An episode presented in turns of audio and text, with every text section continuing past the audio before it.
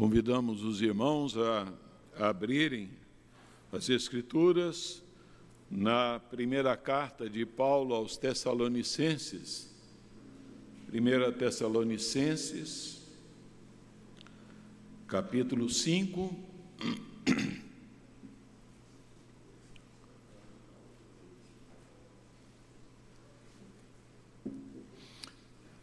Nós faremos a, a leitura é, juntos, os versos 4 até o verso 8.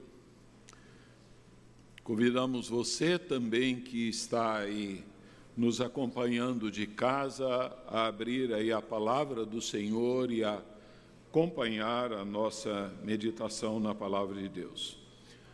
Vamos fazer juntos a leitura desses versos 4 a 8, 1 Tessalonicenses 5, 4 a 8. Leiamos. Mas vós, irmãos, não estais em trevas, para que esse dia, como ladrão, vos apanhe de surpresa.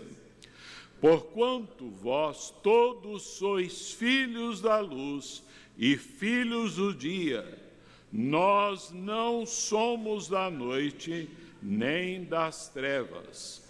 Assim, pois, não durmamos como os demais, pelo contrário, vigiemos e sejamos sóbrios.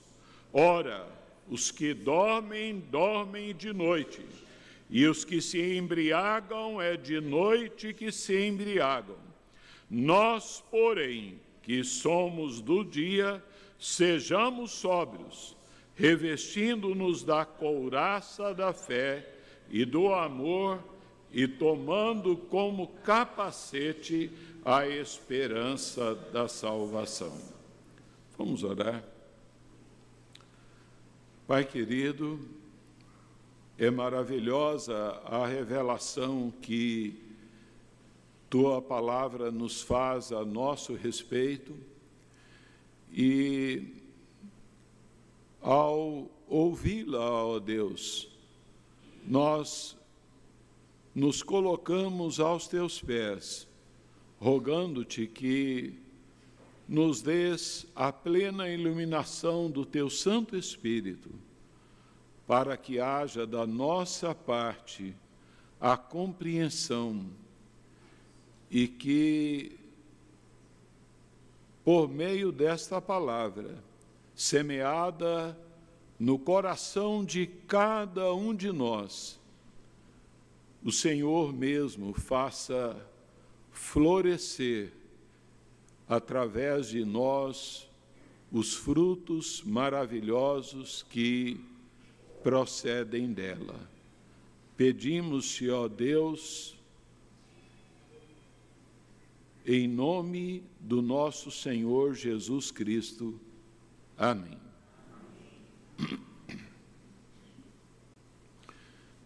Queridos, o nosso Senhor Jesus, ele une e ele também divide.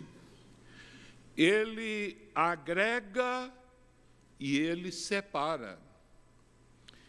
As pessoas que o recebem como Senhor e Salvador das suas vidas é, são unidas ao Senhor Jesus Cristo tornam-se um só corpo com Ele, são unidas uns aos outros. A fé em Jesus Cristo não apenas promove a nossa união com outros irmãos, com outros cristãos, mas ela também nos separa espiritualmente dos ímpios, dos incrédulos, do resto do mundo. Num aspecto espiritual, toda a humanidade está dividida apenas em dois grupos: os que são de Jesus Cristo e os que rejeitam a Jesus Cristo. Não existe neutralidade. Jesus disse é, aos seus discípulos sobre os que têm guardado a sua palavra. ele disse: Olha, eles não são do mundo, como também eu não sou. Há então diferenças claras entre o cristão e o não cristão.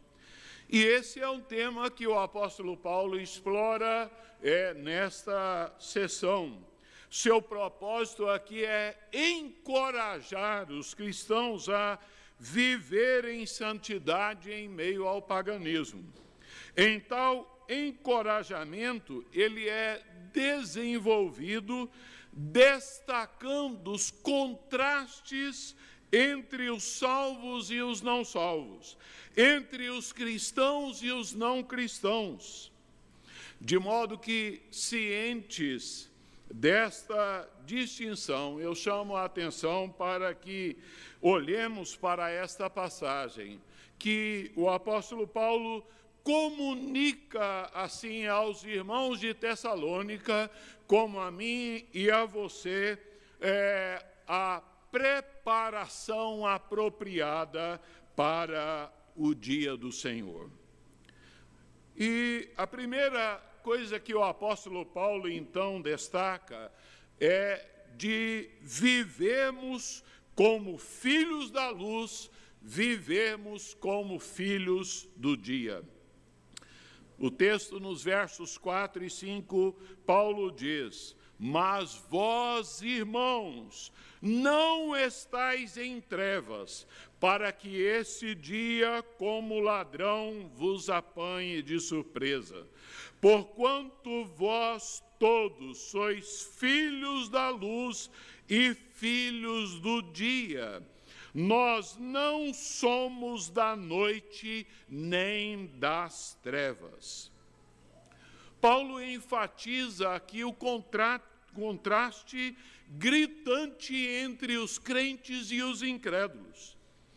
Ah, ao longo da vida cristã, é, nós somos preparados para a, a volta do Senhor Jesus Cristo, recebendo instrução clara da palavra de Deus, pela iluminação do Espírito Santo, para compreendermos, para crermos nessa advertência tão precisa da palavra de Deus.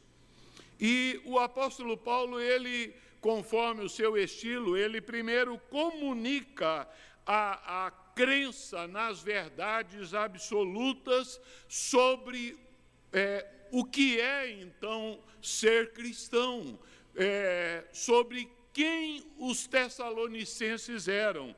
Depois ele vem compartilhar, em consequência disso, como deve ser o comportamento, o procedimento, então, daqueles que estão em Cristo.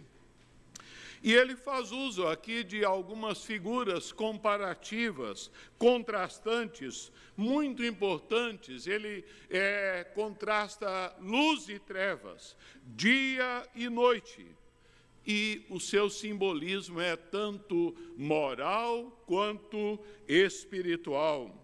Ah, Paulo afirma de forma categórica e enfática sobre os irmãos eh, em Tessalônica, dizendo: Mas vós, vocês, vocês, irmãos, não estão em trevas, vocês não estão na escuridão Trevas é uma expressão que descreve a separação moral e espiritual do incrédulo diante de Deus. É, ela descreve o domínio do pecado. Pela palavra de Deus, as trevas é, se entende não apenas a ignorância, a depravação moral e espiritual, a escuridão do pecado, mas entende-se como trevas o reino do mal. Trevas é a palavra que a Bíblia utiliza ah, para, para falar, então, sobre o presente mundo é, conduzido pelo maligno e sobre as condições espirituais em que vivem as pessoas sem Jesus Cristo. As trevas simbolizam o reino do mal e é também a expressão utilizada pelo Senhor Jesus para descrever ah, o destino eterno e final dos ímpios. Lá em Mateus 22, 13, Jesus diz: lançai-o nas trevas, ali haverá choro e ranger de dentes. É por isso que a promessa do Evangelho, desde lá do profeta Isaías, como ratificada em Mateus 4,16, é cumprida na pessoa do Senhor Jesus, é o povo que jazia em trevas viu grande luz, e os que viviam na região da sombra da morte resplandeceu-lhes a luz. O apóstolo Paulo, quando ele testemunha perante o rei Agripa, em Atos 26, 18, ele descreve ali para Agripa é, acerca do seu chamado para comunicar o Evangelho, e ele resume nas seguintes palavras: que Deus o havia chamado para lhes abrires os olhos e os converteres das trevas para a luz, da potestade de Satanás para Deus, a fim de que recebam remissão de pecados e herança entre os que são santificados por Cristo Jesus. De forma que, um pouco mais tarde, ao escrever a carta aos Tessalonicenses, ele descreve a conversão é, nos seguintes termos. É, Colossenses 1,13, ele diz: Ele nos libertou do império das trevas e nos transportou para o reino do Filho do seu amor. De modo que a conversão a Cristo, ela é descrita na palavra de Deus como passar das trevas para o reino da luz. Os Tessalonicenses e todos os salvos por Jesus se tornaram filhos da luz, conforme lemos em Efésios 5:8 pois outrora erais trevas. Porém, agora, hoje, agora sois luz no Senhor, andai como filhos da luz. De maneira que Paulo, tendo declarado aos irmãos de Tessalônica o que eles não são, Paulo volta-se agora para o que eles são e acrescenta vós todos, para tornar a declaração ainda mais compreensível. No verso 4 e 5, o apóstolo Paulo usa duas expressões correspondentes que dizem respeito à nossa identidade cristã. Quem nós somos? Ele nos diz: vocês são filhos da luz, vocês são filhos do dia, né? É, é por isso que não foi por mera retórica que o Senhor Jesus, lá em João 3, 19 a 21, afirmou o seguinte: o julgamento é este, que a luz veio ao mundo, e os homens amaram mais as trevas do que a luz, porque as suas obras eram más. Pois todo aquele que pratica o mal aborrece a luz e não se chega para a luz, a fim de não serem arguídas as suas obras. Quem pratica a verdade aproxima-se da luz, a fim de que as suas obras sejam manifestas, porque feitas em Deus. O simbolismo bíblico para a luz salienta tudo que é puro, tudo que é verdadeiro, tudo que é bom, tudo que é santo. A expressão máxima desse simbolismo de luz nós a encontramos em 1 João 1,5, quando João diz: Deus é luz e não há nele treva nenhuma. O coração do verdadeiro crente, do discípulo de Jesus, reconhece Deus como Pai das luzes, como afirma Tiago 1,17, e encontra nele socorro, refúgio, consolação, segurança. Daí nós podemos repetir de coração as palavras de Davi no Salmo 27, 1. O Senhor é a minha luz e a minha salvação. A quem temerei? A expressão filhos da luz indica a procedência, a fonte da qual é gerada. Nós fomos gerados por Deus, regenerados, de modo que filhos da luz está associado a Deus, que é a luz, e também vinculada à pessoa de Jesus, que igualmente é a luz do mundo.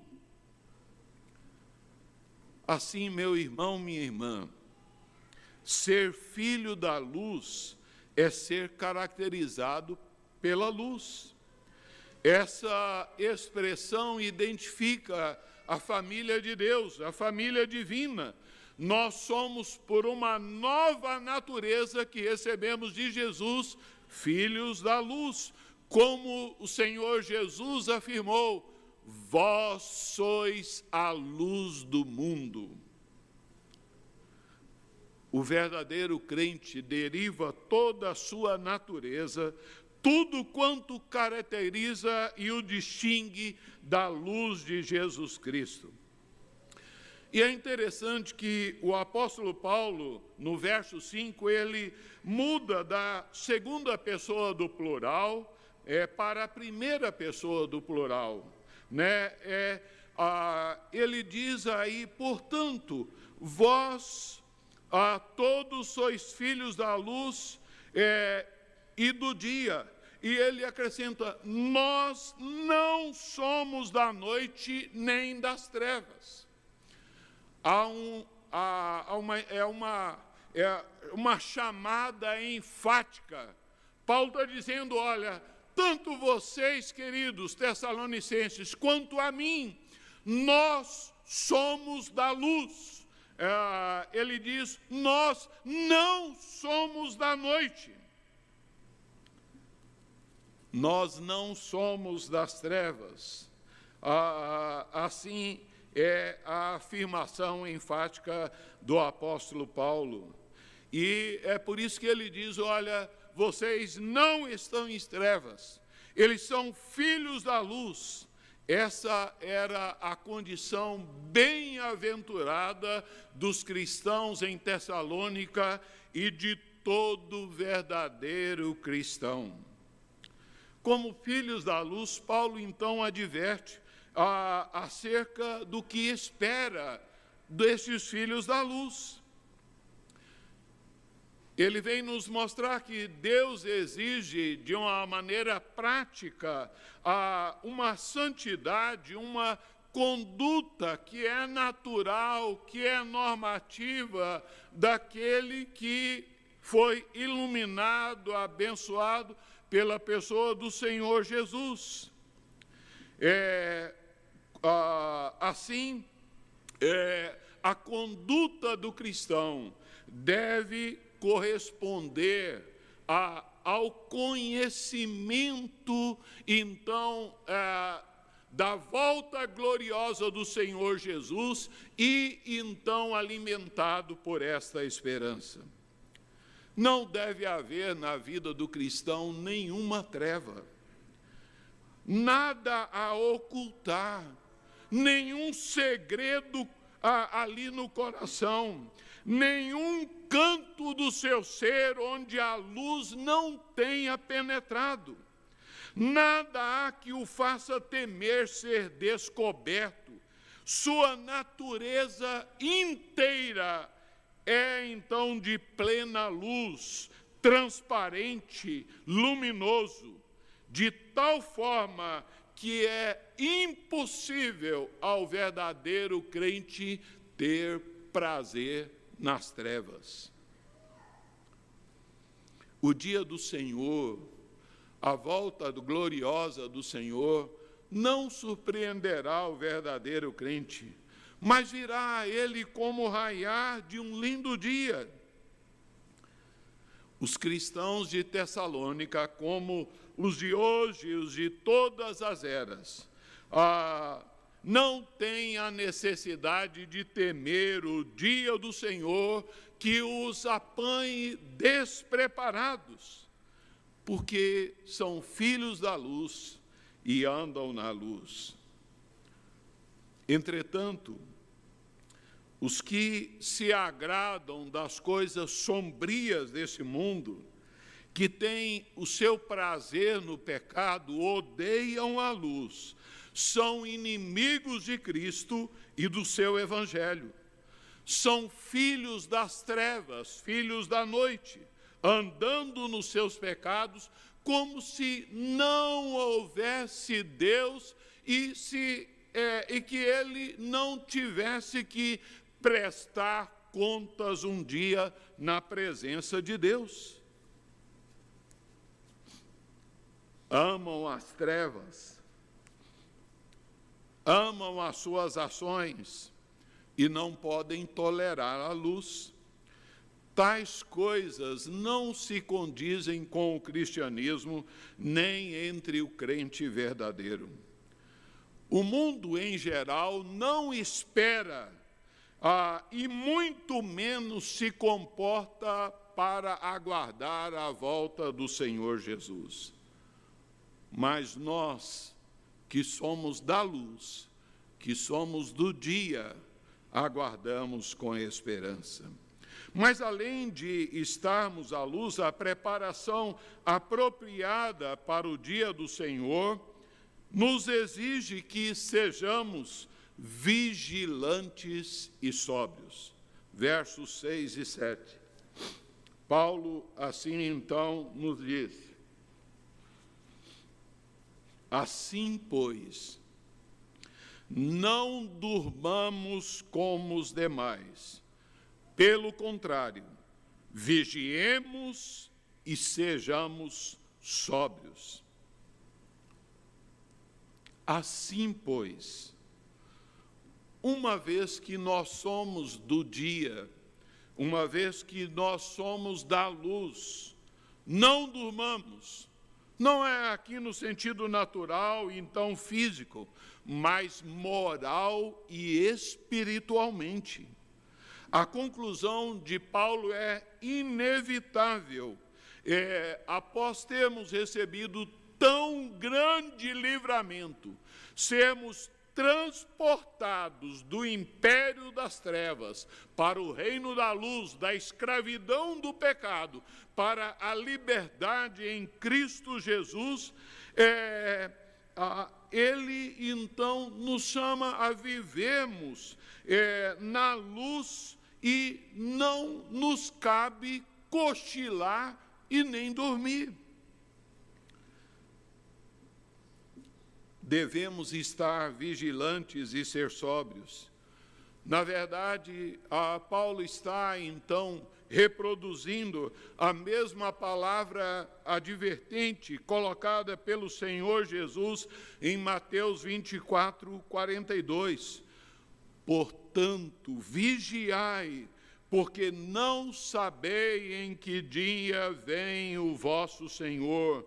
E em Mateus 25, 13, Jesus diz: Vigiai, pois não sabeis o dia nem a hora. O sono e a bebedeira são próprios da noite. E é verdade também no sentido espiritual. É, e ah, é muito terrível acerca ah, daqueles a quem falta a iluminação espiritual, conforme Jesus disse em Lucas 21, 34 a 36. Jesus disse: Acautelai-vos por vós mesmos, para que nunca vos suceda que o vosso coração fique sobrecarregado com as consequências da orgia, da embriaguez e das preocupações deste mundo, para que aquele dia não venha sobre vós repentinamente como um laço, pois há de sobrevir a todos os que vivem sobre a face da terra. Vigiai, pois, a todo tempo, orando, para que possais escapar de todas essas coisas que têm de suceder e estar em pé na presença do Filho do Homem.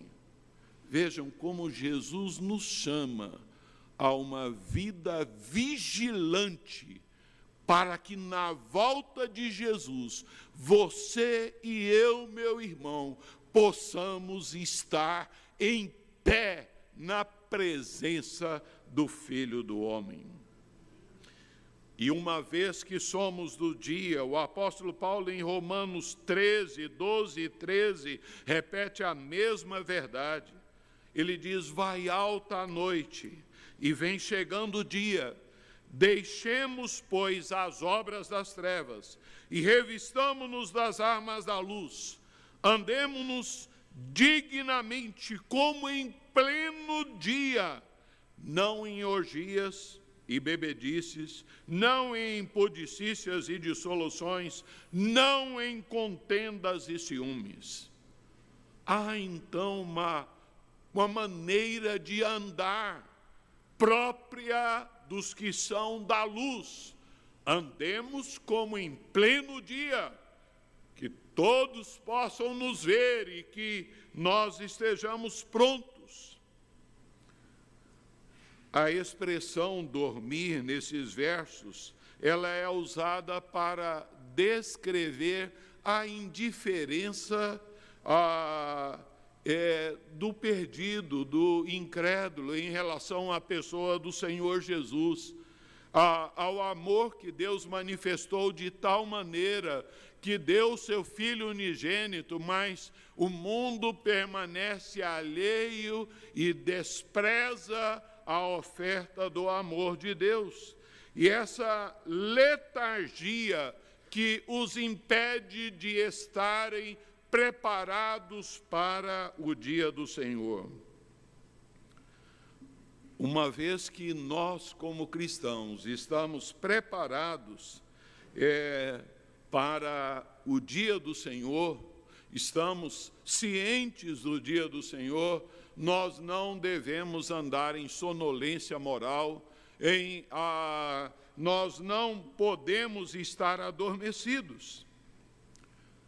Embora todo salvo por Cristo Jesus, ah, ele é, irá então para o céu, no sentido de ter sido salvo, mas é dever do salvo viver a cada momento, a cada instante, apresentando uma qualidade de vida agradável a Deus.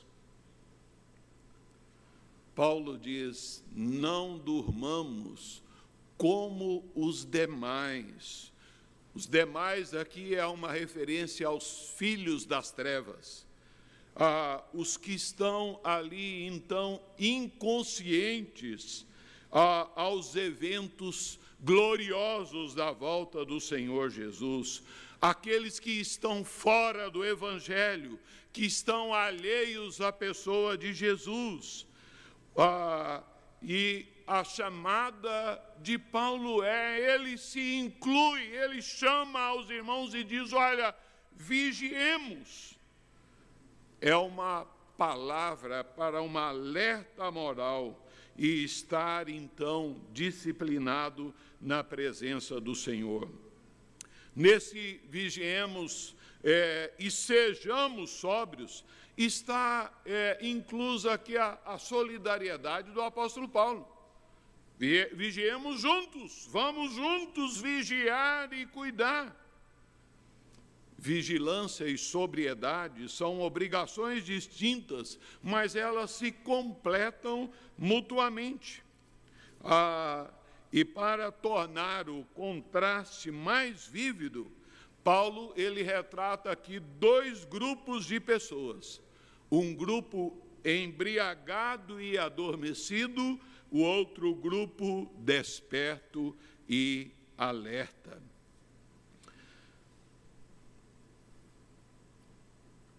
Você, meu irmão, está andando nessa condição é, a, de vigilância na sua vida, se nós observarmos aqui todos os verbos, eles estão exortando-nos aqui a uma prática habitual, contínua, que deve acontecer constantemente.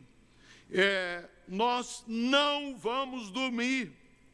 É, é, é é lógico que esse sono é usado aqui metaforicamente para denotar aqui o descuido espiritual. É a mesma exortação que o apóstolo Pedro ele faz de ordem inversa. Sejamos sóbrios e vigilantes. Sim, queridos. Mas além de andarmos à luz, de sermos vigilantes e sóbrios, a preparação apropriada para o dia do Senhor demanda de nós que nos revistamos da fé, do amor e da esperança. As três, então, virtudes cardeais.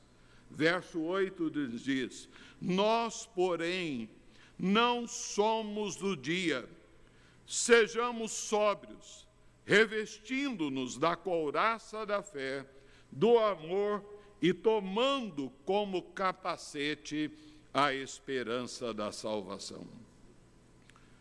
Mais uma vez, Paulo estabelece o contraste. Nós, porém, irmãos, nós, irmãos, é, ele diz, não somos como os demais e ele então, sejamos sóbrios. Sobriedade deve ser um hábito contínuo para o crente, uma vez que ele é do dia. Em contraste com ah, os incrédulos, com o que eles fazem, o crente tem o dever de viver uma vida atenta para as realidades espirituais, para as práticas constantes da piedade. E aqui ele salienta então essas virtudes, a fé, o amor e a esperança. Né? É, são a, a, na mesma forma, na mesma sequência que ele menciona no capítulo 1, verso 3. Né? E assim, é, em contraste com a incredulidade do mundo, com seu amor egoísta, com seu apego à riqueza material, os cristãos devem depositar a sua fé em Jesus e dar a Ele o seu amor, como também ao, ao, ao próximo. Assim, é, é somente porque somos filhos da luz que pertencemos ao dia que Paulo espera que nós nos comportemos produzindo essas características. De maneira que, ah, é, ao andar na luz, ah, nós vamos estar evidenciando estas virtudes maravilhosas. E como diz é, Calvino, é, é, ele diz o seguinte: embora Paulo mencione duas partes do nosso equipamento como soldados de Cristo, ele não omite nada que se relacione à sua defesa espiritual, pois os que são providos de fé, amor e esperança não serão apanhados desarmados em nenhum momento. Que colocação maravilhosa! Nós não seremos apanhados desarmados. A fé, aqui ela se entende a fé em Cristo Jesus. É a fé que agarra-se a Jesus única e plenamente na justiça de Jesus que ele transmite ao crente. E como cristãos, nós somos convocados a vivermos essa vida como soldados de Jesus, como ele nos diz lá em 2 Coríntios 10, 4 e 5 porque as armas da nossa milícia não são carnais, e sim poderosas em Deus para destruir fortalezas, anulando nossos sofismas e toda altivez que se levante contra o conhecimento de Deus, levando cativo todo pensamento à obediência de Cristo. A fé e o amor são uma couraça é, a peitoral do soldado de Cristo, é, que protege o coração. A esperança é um capacete existente que protege os pensamentos. Os incrédulos, eles enchem a mente com as coisas desse mundo, estão ocupados só com as coisas desse mundo. Mas aqueles que estão em Jesus é, eles buscam as coisas lá do alto, onde Cristo vive assentado à direita de Deus. Estas graças cardeais, elas preservam o coração do cristão contra os ataques do mal. A esperança da salvação descreve a certeza de que o crente possui hoje de que é salvo e ele irá então para o céu com Jesus. Ao tomar o capacete da salvação, significa ter a esperança gloriosa que a salvação nos dá. Essa salvação que ela é descrita na palavra de Deus em três tempos. No passado, nós fomos salvos do castigo e da culpa do pecado. Porque quando cremos em Jesus, nós confiamos que toda a condenação que viria sobre nós foi lançada lá na cruz de Jesus Cristo. No presente, nós estamos sendo salvos do poder e da contaminação do pecado e no futuro nós seremos salvos da presença do pecado quando o Senhor Jesus voltar. Essas três qualidades produzem crescimento espiritual. A fé e o amor estão unidas. Onde vai a fé em Jesus, segue o amor. Jesus disse: Nisto conhecerão que sois meus discípulos, se tiverdes amor. De modo que uma preparação apropriada para o dia da volta do Senhor nos aponta para uma conduta moral em que devemos mostrar que somos do dia e que nós andamos na luz. que é, vivemos em vigilância e sobriedade, que nos revestimos do amor, da fé e da esperança. Os que estão sob o governo do Senhor Jesus são aqueles que andam prazerosamente guiados pela luz da tua da palavra do Senhor Jesus. Como expressou o salmista, lâmpada para os meus pés é a tua palavra e luz para os meus caminhos. Como tem sido o seu comportamento como alguém que espera a volta do Senhor Jesus? Será que há no seu coração alguma agasalho no seu coração, algum tipo de trevas? O Senhor Jesus, em João 8,12, ele disse: Eu sou a luz do mundo. Quem me segue não andará em trevas, pelo contrário, terá a luz da vida. O cristão é chamado para viver na luz, para ser luz do mundo, e embora ele não saiba o dia do Senhor, ele vive biblicamente na luz, vigilante e preparado para o dia de Cristo, sem dormir. Não durmamos, diz o apóstolo Paulo, nem cochilemos. O verdadeiro cristão, ele não se sente bem ah, com as coisas das trevas ele, ele as repele, de modo que a pessoa que viveu toda a sua vida com o Senhor Jesus nunca encontrará sem preparação para o dia da volta do Senhor Jesus. O cristão que é, ele está na luz, ele anda na luz, ele não tem temor do futuro.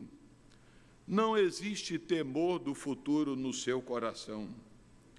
Mas, por outro lado, você que ainda não comprometeu-se com Jesus Cristo como seu único e suficiente Salvador, cuidado com esta indiferença. A palavra de Deus nos diz, conforme mencionamos, Jesus divide os que são dele. Ele diz: quem não é por mim é contra mim. Não existe neutralidade. Ou você está com Jesus, ou está então contra o Senhor Jesus. Somos chamados a viver uma vida de fé na dependência de Jesus, de amor uns para com os outros e de esperança. Esse é o caráter dos cristãos. É, assim é, caracteriza a nossa vida, a nossa caminhada com o Senhor Jesus. Vamos curvar nossas cabeças e orarmos ao Senhor?